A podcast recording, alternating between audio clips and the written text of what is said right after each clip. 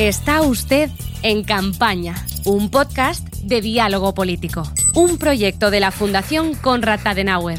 Producción Más Consulting. Episodio 5. Redes sociales. Nueva ampliación del campo de batalla. ¿Nos permite un consejo? ¿Otro más? Sí. Esa es la actitud. No cometa el error de Adley Stevenson, candidato por el Partido Demócrata en la carrera por la Casa Blanca de 1952. ¿Qué error fue ese? Subestimar el poder de la televisión, medio que entonces iniciaba su apogeo en los Estados Unidos y del que su rival republicano, Dwight de Eisenhower, sí supo sacar provecho. ¿A dónde queremos llegar? ¿Cuál es la lección aplicable al caso? La de que como responsable de campaña, usted no puede minusvalorar ninguna forma de comunicación, por novedosa que sea. Y tan novedosa como la televisión en la década de los 50, resultan hoy las redes sociales. No las desprecie. Las redes sociales lo que hicieron fue quizás institucionalizar esa conversación, que ya no se da tanto en bares, ya no se da tanto en hogares o en oficinas, sino que se da más en WhatsApp, se da en Facebook, se da en Twitter, se da en TikTok. Luego, por otra parte, en un plano menos formal, también ha supuesto una nueva arena de batalla política, como nos gusta decir a los politólogos, ¿no? Eh, y nos ofrece posibilidades pues, mucho más creativas, con mayor capacidad de segmentación. Le presentamos a los dos participantes en el episodio.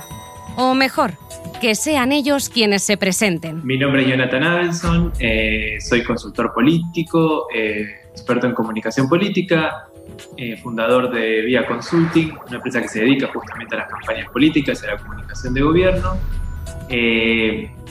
Trabajo en toda América Latina y soy egresado de la maestría en comunicación política de la George Washington University. Soy Ignacio Martín Granados, eh, politólogo, asesor de, comunicación y también docente en másters eh, sobre comunicación política, marketing político, liderazgo y todo lo que tenga que ver con la comunicación y la política. Igual que otros elementos de campaña como el mensaje, la publicidad o el discurso, las redes también están sujetas a la estrategia electoral. La estrategia de redes sociales tiene que ser como un subproducto de la estrategia general. No puede ser una isla, no puede ser que venga el consultor o el, coordinador de las redes sociales y diga, esta es mi estrategia. Eso no va, tiene que ser la hija de la estrategia general.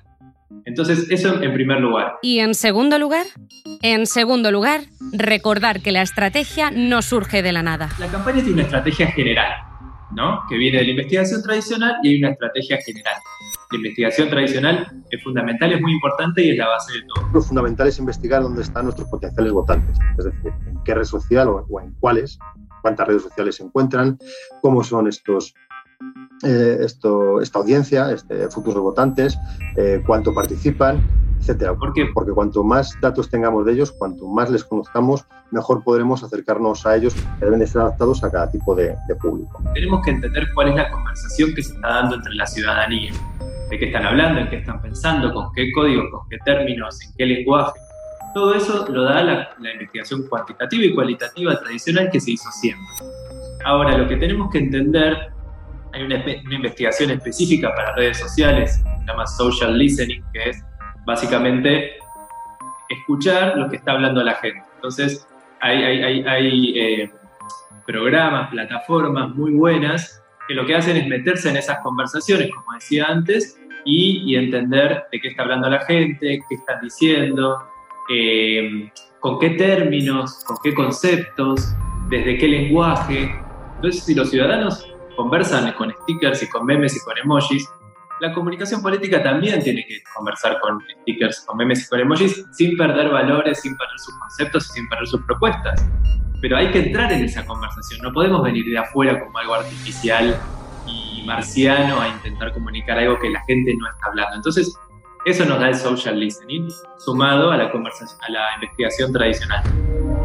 La conversación pública no ha de ser el único objeto de nuestra investigación en redes. Hay otros factores que debemos tener en cuenta. Relacionado con la investigación, debemos de basarla pues, eh, en una serie de, parámetros, como son, por ejemplo, el comportamiento, eh, ya que este comportamiento de los usuarios nos puede ofrecer información más específica luego también en relación con la, con la ubicación, pues el, país, la región, la, provincia o incluso el, barrio al que, al que pertenecen, porque cada barrio tiene una, o cada zona tiene unas, em, unas condiciones específicas.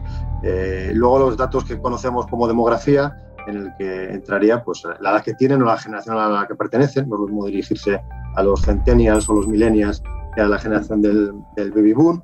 También si pertenecen a algún, algún, grupo étnico, el género, estado civil, eh, creencias religiosas, profesión, ingresos, equipo de fútbol. Eh, y luego lo que entendemos como la psicografía, que son los valores, eh, opiniones y el, y el estilo de, de vida. Vamos con un caso de éxito de investigación en redes sociales. Sucedió en España, en las elecciones generales de 2015, y tuvo como protagonistas al Partido Popular y a Jim Messina. Este último es un afamado estratega electoral norteamericano que hizo que la formación de centro-derecha española mejorara sus resultados respecto a las anteriores elecciones. Dejemos que Ignacio Martín Granados nos haga una breve puesta de contexto electoral. En estas elecciones eh, ya participaban los eh, otros partidos como Ciudadanos, como eh, Podemos, que aparte de los dos tradicionales del Partido Popular y, PSOE, pues competían pues, por obtener escaños. Una vez hecha la composición del momento político, Escuchemos cómo Jim Messina y su equipo lograron una mejora de votos para el partido liderado entonces por Mariano Rajoy. Pues lo que hicieron en este caso es, en aquellas provincias donde estaban en disputa eh, porque tienen una menor, una menor proporcionalidad los, los votantes, eh, definieron eh, targets muy claros para detectar a los posibles indecisos y también a aquellos votantes que en las elecciones anteriores habían cambiado de, opción política. Eh, de tal manera que localizaron a nuestros usuarios por sus perfiles en, Facebook, elaboraron mensajes atractivos eh, y efectivos de acuerdo al análisis de, los gustos y preferencias que, había mostrado en esta red social para persuadirlos, incluso compraron publicidad eh, para llegar directamente a, aquellos votantes que les interesaba y en estas pequeñas y medianas circunscripciones pues, fue donde obtuvieron eh, una mejor, eh, unos mejores resultados eh, a costa de estos partidos que en las elecciones anteriores le habían quitado esos, esos escaños. Es decir, que con acciones muy concretas, muy medidas en, una red social, pues no vamos a decir que ganaron las, las, elecciones, pero que sí les ayudaron a mejorar su, su resultado electoral. ¿Se ha dado cuenta? Llevamos todo el episodio hablando de redes sociales, en plural Lejos quedan los tiempos en que se estrenaba en cines una película titulada La red social, y los espectadores sabían, sin necesidad de preguntar, que trataba sobre la startup fundada por Mark Zuckerberg. Hoy conviven y compiten con Facebook otras redes como Twitter, Instagram o TikTok. Como responsable de campaña, tome nota de las fortalezas y, si acaso, debilidades de cada una de ellas. Escuche con atención lo que tienen que contarle Ignacio Martín Granados y Jonathan Abelson. Yo creo que todas las redes sociales eh, tienen puntos a favor y en contra. Eh, porque cada una de ellas llega a, públicos, eh, a públicos barra votantes distintos, con una narrativa diferente y cumplen funciones complementarias. Se van sustituyendo unas a otras en muchos casos y por segmentos. Muy importante entenderlas por segmentos, no todos los segmentos se comportan igual. Eh, hoy Facebook quedó para los segmentos más populares y de rangos etarios más, más altos, digamos, más grandes. Facebook, eh, a través de la biblioteca de anuncios eh, políticos y de todas las herramientas de segmentación que nos favorece, podemos llegar a los públicos que, nos interesan para establecer nuestros mensajes a aquellos Em, aquella audiencia concreta en la que, en la que trabajamos. Pero además eh, Facebook nos permite todo en, el sentido de, que podemos insertar imágenes, eh, vídeos y está cambiando constantemente para mejorar su, eh, esta red social y que pasemos el mayor tiempo posible en, ella. Pero es la más transversal en cuanto a, usuarios. Has citado Twitter. El gran error que veo siempre en las redes sociales en política es que le dan demasiada importancia a Twitter. Twitter, en, en España el 18% de la gente tiene Twitter, que es muy poco. En América Latina ronda también 12, 15, dependiendo del país. ¿Qué pasa? En Twitter están los periodistas. Entonces, ahí se da una, lo que llamamos nosotros el círculo rojo, que es el, círculo ultra informado, el, muy politizado, muy informado, muy mediatizado. Digamos, la más eh, orientada a este, a este perfil y donde es mucho más fácil que salten los contenidos de Twitter a medios eh, a los medios offline, a los medios eh, tradicionales. Los medios tradicionales suelen tomar lo que pasa en Twitter y eso le da eh, su importancia. Pero a veces estamos muy obsesionados en el trending topic y en lo que pasa en Twitter y realmente la gente está en otro lado. También nos permite una combinación de, otras redes sociales, es decir, podemos publicar en, Instagram o en, o en, YouTube y luego compartirlo en, Twitter, que nos permite hacer toda esta, eh, aprovechar las sinergias de, otras redes eh, sociales. Luego habéis comentado Instagram o TikTok. Instagram quedó para clases medias, medias altas y medias bajas de los jóvenes y ya no tan jóvenes. TikTok quedó para los jóvenes y clases medias porque tienen que tener un teléfono inteligente con determinadas cualidades para poder, eh, para poder generar los videos que, se usan en TikTok. TikTok ahora rompido con, con fuerza nos permite esos contenidos más, eh, más emocionales, más, más virales, también muy enfocado a un público muy, muy, muy joven. Eh, y si te das cuenta, si, si, lo que ha sucedido es que Instagram ha copiado eh, la estrategia de, TikTok. Eh, Instagram antes solamente era una red social en la que se publicaban fotografías y ya podemos publicar historias o, vídeos cortos, eh, como hace TikTok, con música, para que, para que conseguir más interacción con, nuestros seguidores hablando de, TikTok o Instagram, hace unos años también rompió con fuerza en el ámbito político Snapchat, de la cual ahora pues no nos acordamos, pero porque sus funciones las han copiado estas otras redes sociales que ya tenían una masa crítica mucho más, fuerte y por tanto Snapchat se ha quedado en, algunos países, eh, por ejemplo en España apenas ha, apenas ha tenido eh, apenas ha tenido interés. Snapchat quedó muy, muy deslucida en algún momento, que, era la que se venía, y ahora TikTok es la, la red social que más creció en la historia, ahora que creció miles de millones en un año. Fue, realmente increíble lo que la pandemia hizo con TikTok. Pero hay que estar atentos a cualquier red social, porque, por ejemplo, eh, ahora ya hablamos de, Twitch, que lo que permite es em, vídeos en directo, em, como, como establece YouTube, pero con un sentido más de pertenencia a una comunidad, a una, a una, red social. Entonces está mejorando aquello que ofrece, aquello que ofrece YouTube y puede que sea pues, la, la, red social de las, eh, que esté de moda o de éxito de las siguientes elecciones. Por tanto, eh, las redes sociales están cambiando constantemente y de lo que cómo surgieron a cómo, a cómo están en la actualidad o cómo pueden eh, acabar en el futuro, no lo sabemos. La realidad es que la campaña tiene que estar en todas porque como te digo, la conversación se da en todas.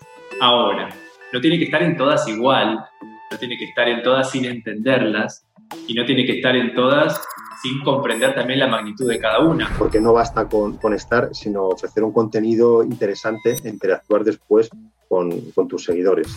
Eh, además, esto lleva tiempo, lleva mucho tiempo y por este motivo eh, no, no, basta aquello que decimos de estar por estar, sino que debemos de elegir aquella red social que se identifique más con nuestros objetivos de campaña y donde creamos que podemos obtener mayores eh, réditos. Eh, tampoco se trata de, publicar mucho, estar constantemente llenando nuestro, nuestro muro con diferentes publicaciones, sino de hacerlo con, con, contenidos más trabajados, más atractivos. Ten en cuenta que los usuarios, o vivimos en la época de la economía de la atención, y hay mucha infoxicación, hay muchos estímulos, mucha información y solamente nos fijaremos en aquellos que sean más eh, atractivos eh, como, usuarios. ¿no?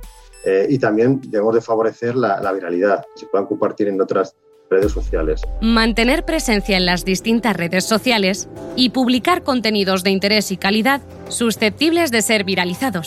Un trabajo ímprobo, ¿no cree? Calma que no va a recaer solo en el jefe de campaña, o sea, usted, tampoco en el candidato. ¿O acaso piensa que el candidato debe gestionar él mismo sus perfiles? No debe manejar sus redes nunca jamás. Bueno, esto se resuelve con una, eh, con una sencilla repregunta, ¿no?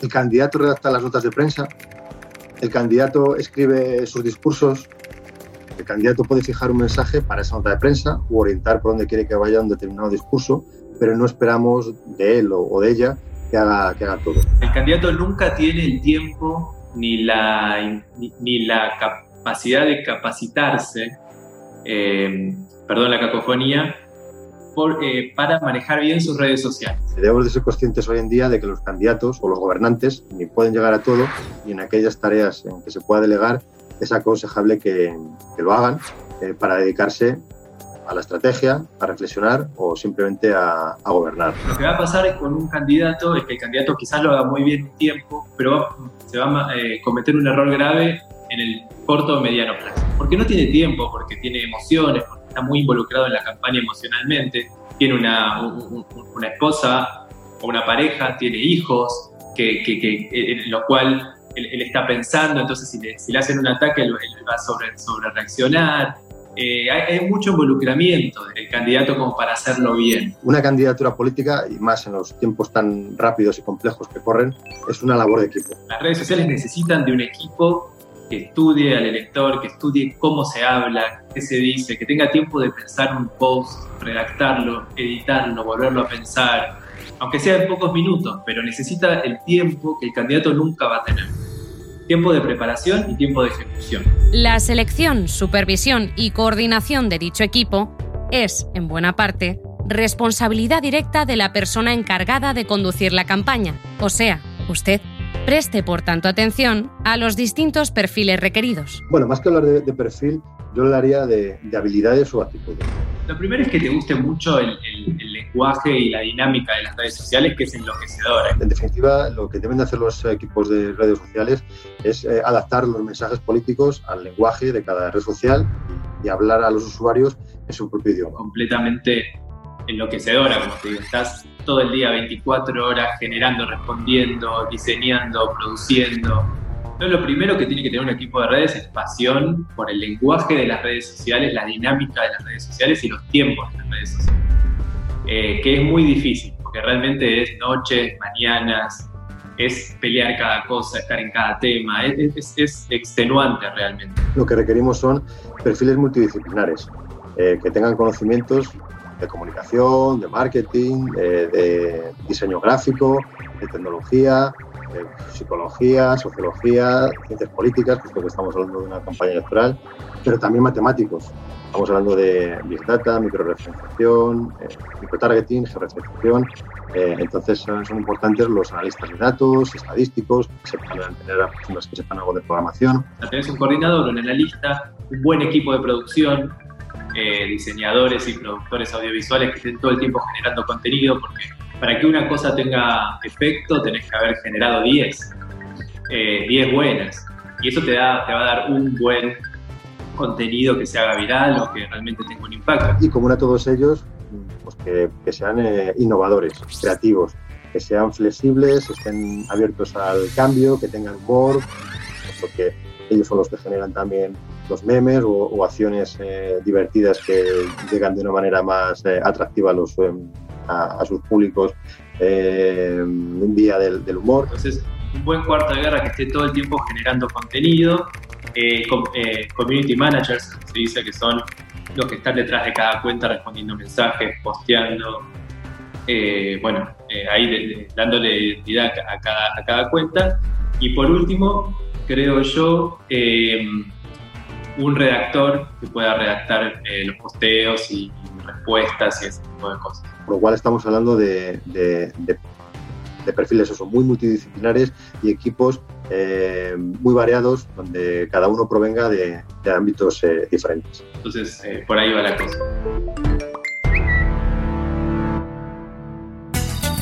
Ha escuchado En Campaña, un podcast de Diálogo Político, un proyecto de la Fundación Konrad Adenauer. Producción Más Consulting. Para conocer más podcasts y artículos de Diálogo Político, síganos en dialogopolitico.org.